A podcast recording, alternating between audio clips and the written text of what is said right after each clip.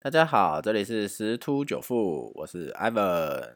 啊，又到了今天的财经速听。好，那这个美国的选举的结果啊，目前陷入焦灼，还没有一个最终的结果出来。好，了其实这已经不是呃最主要的一个议题了，因为其实美国到底谁入主白宫啊？好，那对整个经济来讲，关键关键到底谁？FED 联准会的鲍尔。哦，他要如何提出救市的方案，好去刺 刺激这个经济，他才是关键人物啊。那所以这个呢，那目前的状况呢，我们就直接等待结果喽。好，那也有很多投顾啊、名师啊在讲说，川普胜啊会有什么族群受贿啊，拜登胜啊会有什么族群受贿。其实我觉得说，呃，不管哪个呃总统啦上任，其实。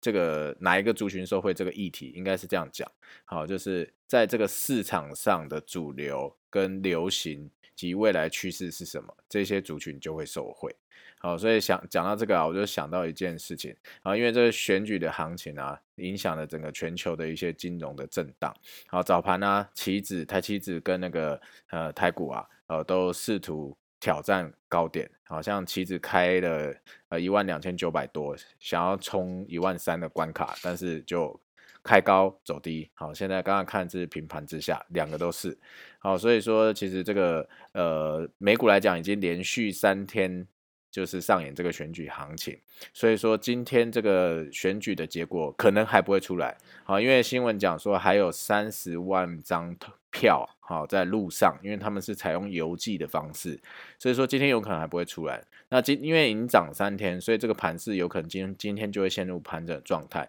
啊，然后所以我想全球股市也是，而且今天已经周四了，那明天周五。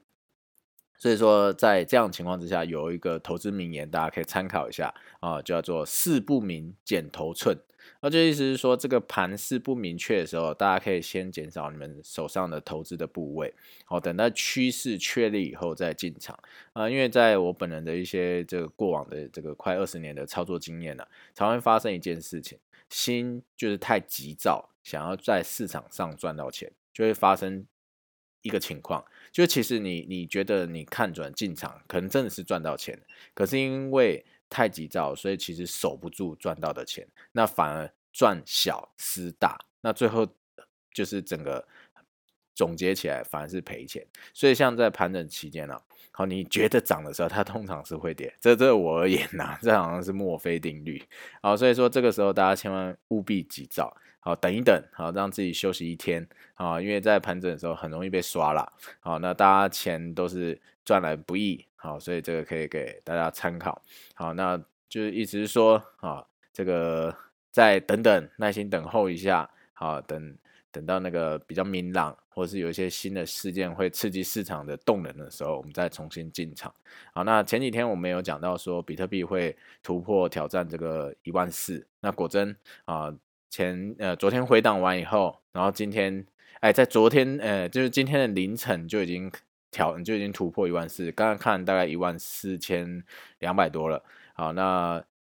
接下来我在猜它的动能还是持续的一个向上的趋势，所以是有机会去挑战大概一万四千八、一万四千九。好，那也是会配合着这个选举的一个结果落幕，好，所以它大概到一万四千六到一万四千八百九百左右，有可能就是一个高点。那高点完以后，就是涨多会回档，所以如果有投资虚拟货币的朋友，那可能要注意一下，啊，就是这这个系列，好，那呃，就祝各位朋友投资愉快喽，拜拜。